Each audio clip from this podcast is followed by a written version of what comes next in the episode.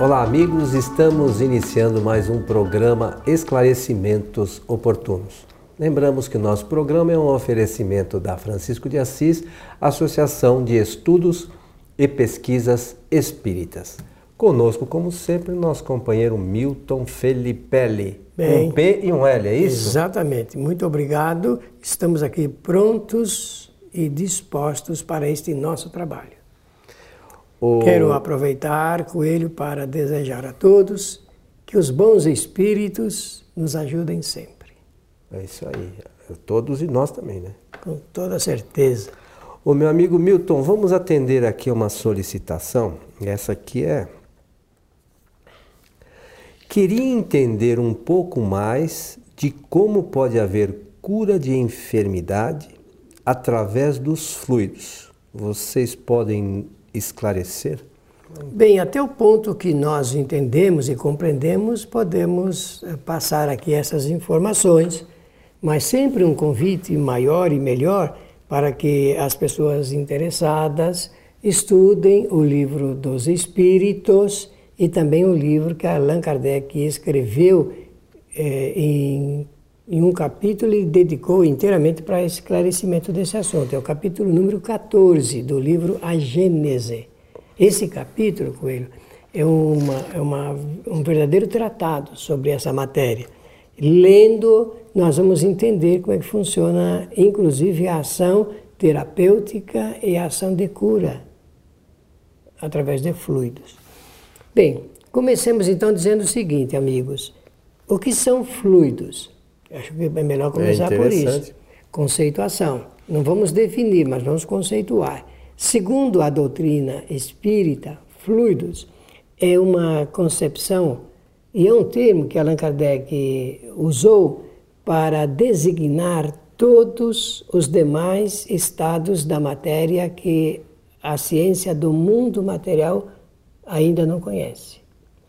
Porque a ciência do mundo material conhece estados de sólido, líquido, gasoso e radiante, ou plasma, como quiserem, mas não conhece os demais estados da matéria.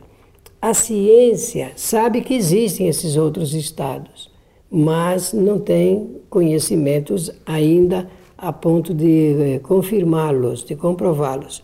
Mas o Espiritismo vem desde 1857 noticiando ao mundo, através da sua primeira obra, que é a, a, chamada O Livro dos Espíritos, que existem outros estados da matéria e que Allan Kardec designou pelo nome de fluidos.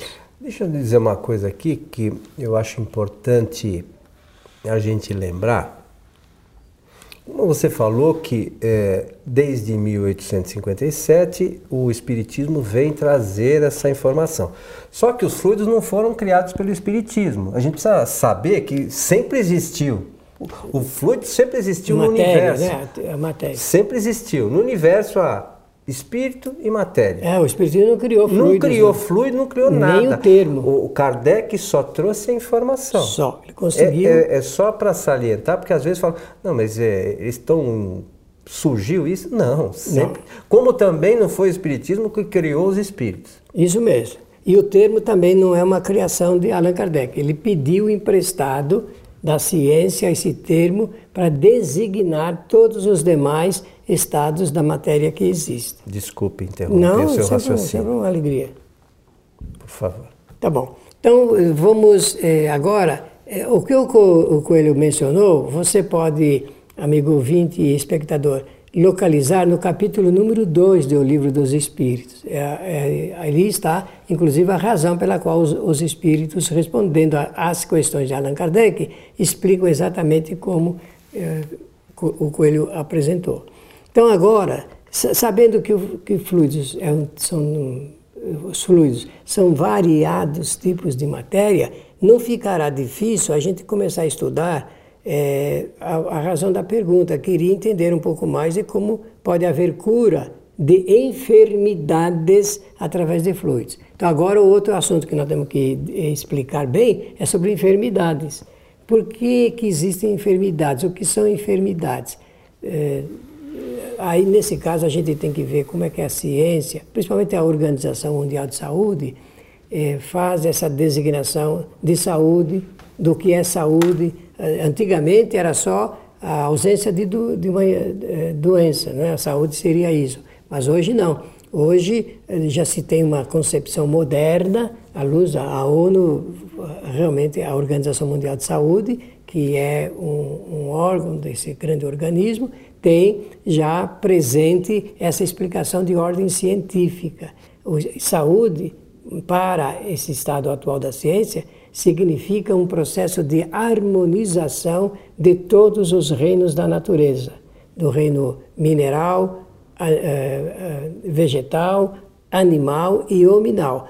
Quando esses quatro reinos estão ajustados, existe neles o equilíbrio natural, então existe a saúde perfeita. Senão qualquer, é, é, qualquer crise que afeta os minerais, os vegetais, os animais e o homem, qualquer crise já denota um tipo de enfermidade.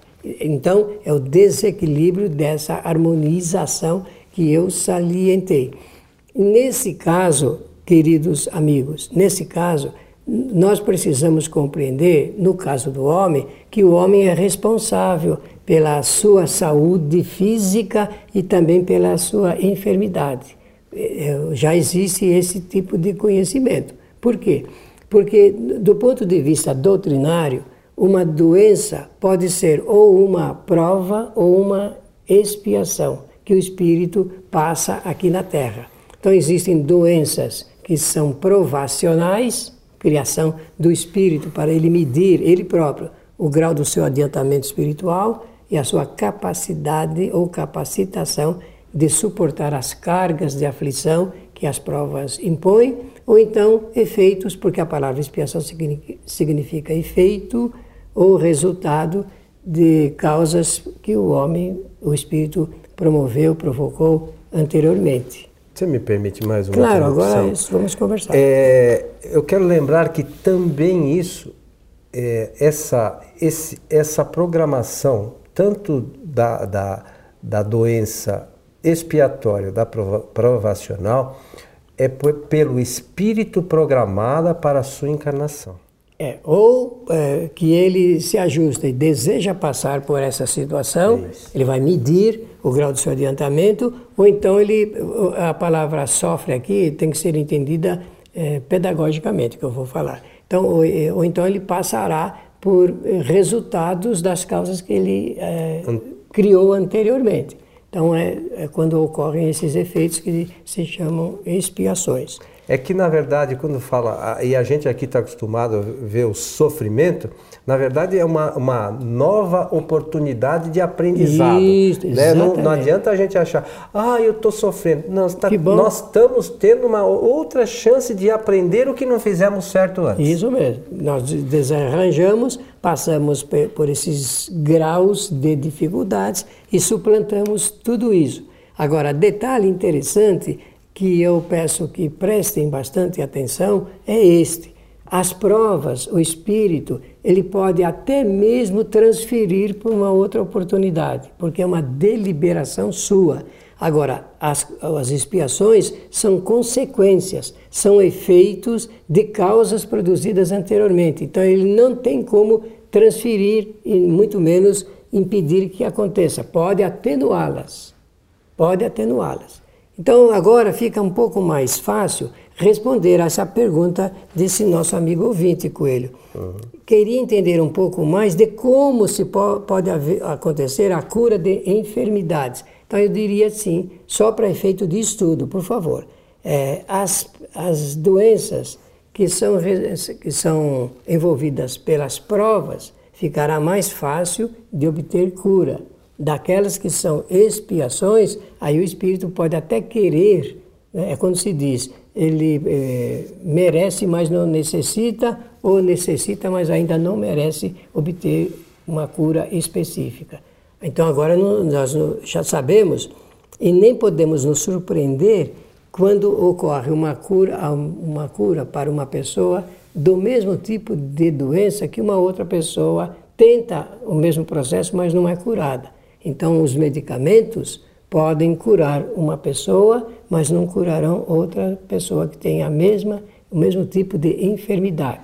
Deixa eu fazer uma pergunta para você, que eh, nós recebemos muito essa pergunta é, é, no nosso site e é interessante que, é, acho eu, né, que a gente esclareça. Nós estamos falando da cura, né?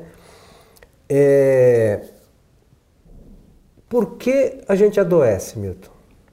É, o, toda enfermidade tem a ver com, a, com o espírito, constituição do espírito, e, e dele estar estável ou instável, equilibrado ou desequilibrado. Um espírito desequilibrado, ele projeta sobre o seu corpo físico os reflexos dessa sua perturbação. E agora eu volto ou na prova ou na expiação.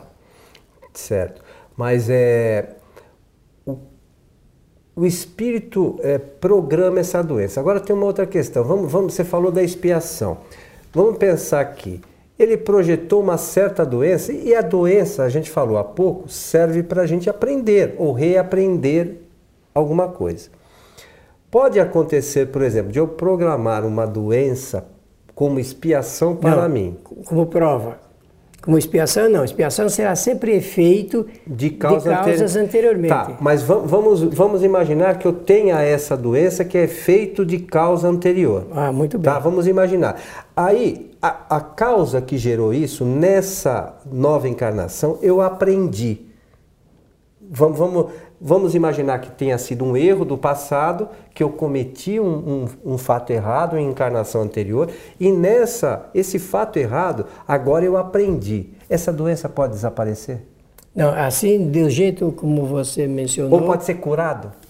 Pode ser atenuado, dependendo do comportamento, se mudadas eh, mudados o pensamento do o comportamento, o pensamento, de acordo com as causas que ele produziu anteriormente, ele vai gerar umas causas melhores que, por certo, podem atenuar essas expiações desta encarnação. Que, é aquilo que a gente aqui chama de sofrimento. Isso, atenuar, tá. atenuar. Mas dizer que ele vai eliminar como efeito, não é bem assim ele vai realmente, você disse bem, ele vai aprender, tudo é aprendizado, vai aprender, vai conscientizar-se do que ele produziu e ele melhorar uh, os efeitos.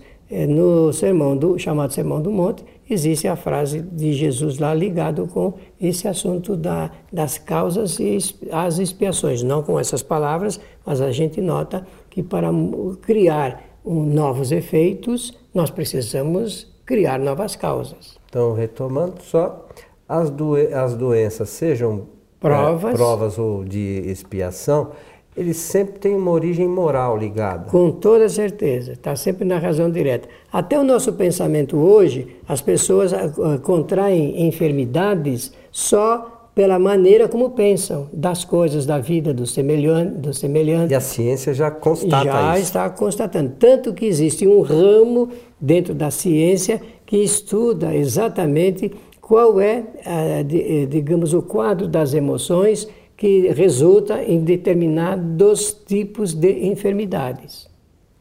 Olha que coisa interessante. Então nós precisamos tomar cuidado. Gostei muito da sua pergunta porque é uma provocação para nós entendermos que nós temos que saber fazer uso do bom do nosso pensamento.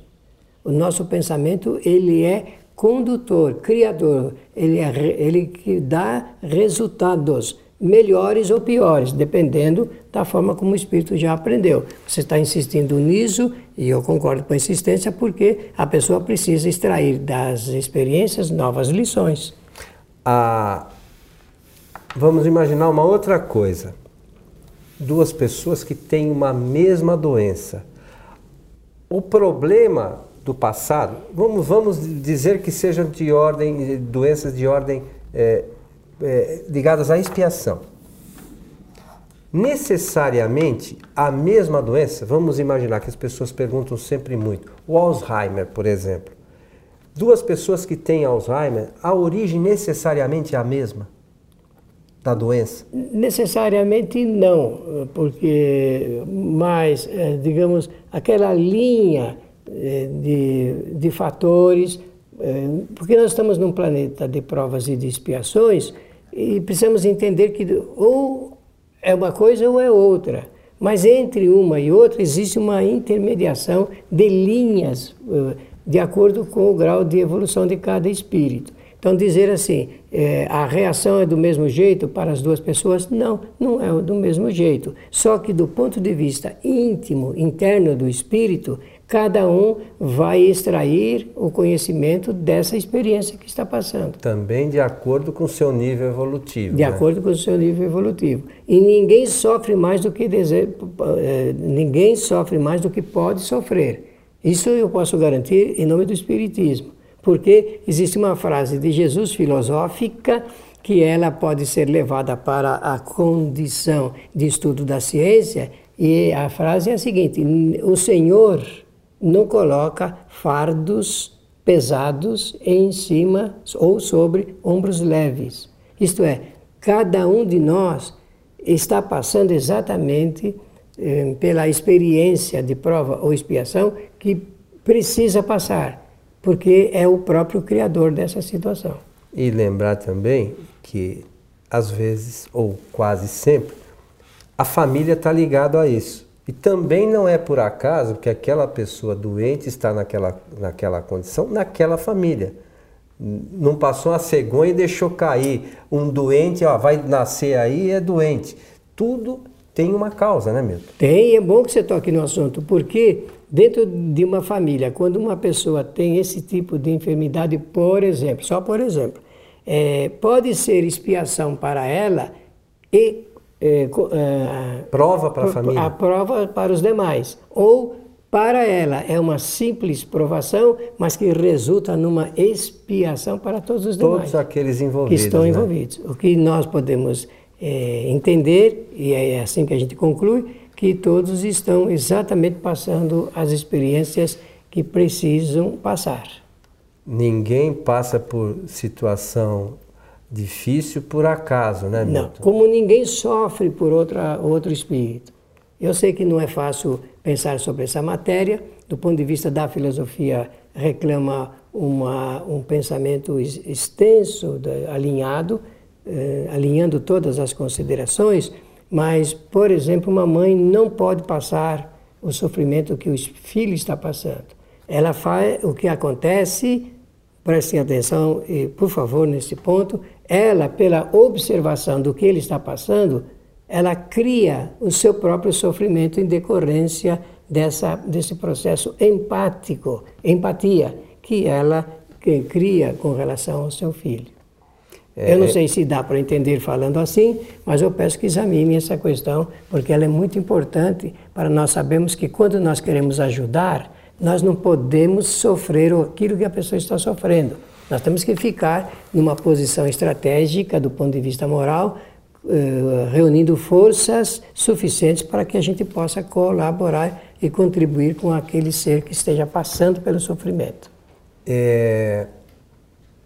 Ô Milton, tem uma questão que eu gosto sempre de lembrar, que está ligada diretamente com isso, que está na Revista Espírita de julho de 1865, se não me falha a memória que fala da cura moral dos encarnados. Muito né? bom, por sinal. É, é, é, uma, é, uma, é uma, uma, uma parte da revista, um artigo de Allan Kardec, que é um relato, na verdade, de, de, uma, de uma pessoa, de um espírita que passou por uma certa situação, que tinha acolhido uma pessoa em sua casa e, e essa pessoa não tinha, não tinha sido curada porque ela não se renovava moralmente aquilo. Por isso a minha insistência de falar das questões morais. Ah, excelente. Né? Então, é, é interessante que aqueles que puderem leiam na Revista Espírita de 1865, no mês de julho, Cura Moral dos Encarnados.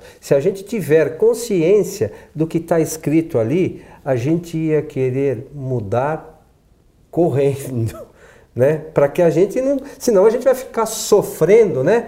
Como a uhum. gente fala aqui, aqui. Nem que seja por efeito utilitarista. É isso aí, para aprender mesmo. Para né? aprender. Então essa a condição moral no tratamento de qualquer enfermidade ele é importantíssimo. Porque a pergunta aqui do nosso amigo, nossa amiga, é com relação através dos fluidos. Dos fluidos. Ora, Nós aprendemos na nossa doutrina que fluido é um tipo de matéria e nós começamos esse discurso aqui, exatamente esse diálogo, exatamente por esse ponto.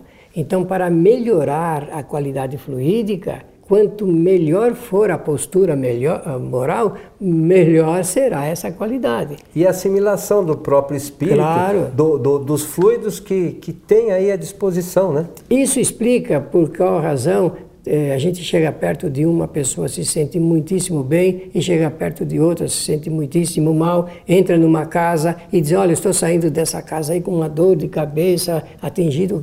Não é a casa, é a nossa predisposição. Quem não está bem, entrando em algum ambiente que esteja com esses fluidos é, desarranjados, são fluidos, Kardec chama de fluidos deletérios, com toda certeza assimila isso. Para nós melhorarmos, nós precisamos também melhorar a nossa condição de ordem moral. E, natural, e aí nós naturalmente melhoraremos as condições dos fluidos que nos envolvem. Por quê? Porque com o pensamento nós damos outra qualidade aos fluidos. E é isso que nós queremos sempre. Meu amigo Milton. Muito obrigado, foi Estamos excelente. chegando ao final aqui de mais claro, um programa. A gente sentindo. se empolga um pouco com a questão. Mas é, né? o estudo é da doutrina, é assim mesmo, né? Eu gosto muito de estar ao seu lado aqui em nosso programa. Pela atenção de todos, agradecer e desejar que os espíritos amigos bondosos nos ajudem sempre. Lembrando que este e outros programas, para você que nos ouve pelo rádio, podem ser assistidos em nosso site www.kardec.com kardec.tv. Só isso, kardec.tv. A você que esteve conosco, o nosso abraço e até o nosso próximo encontro.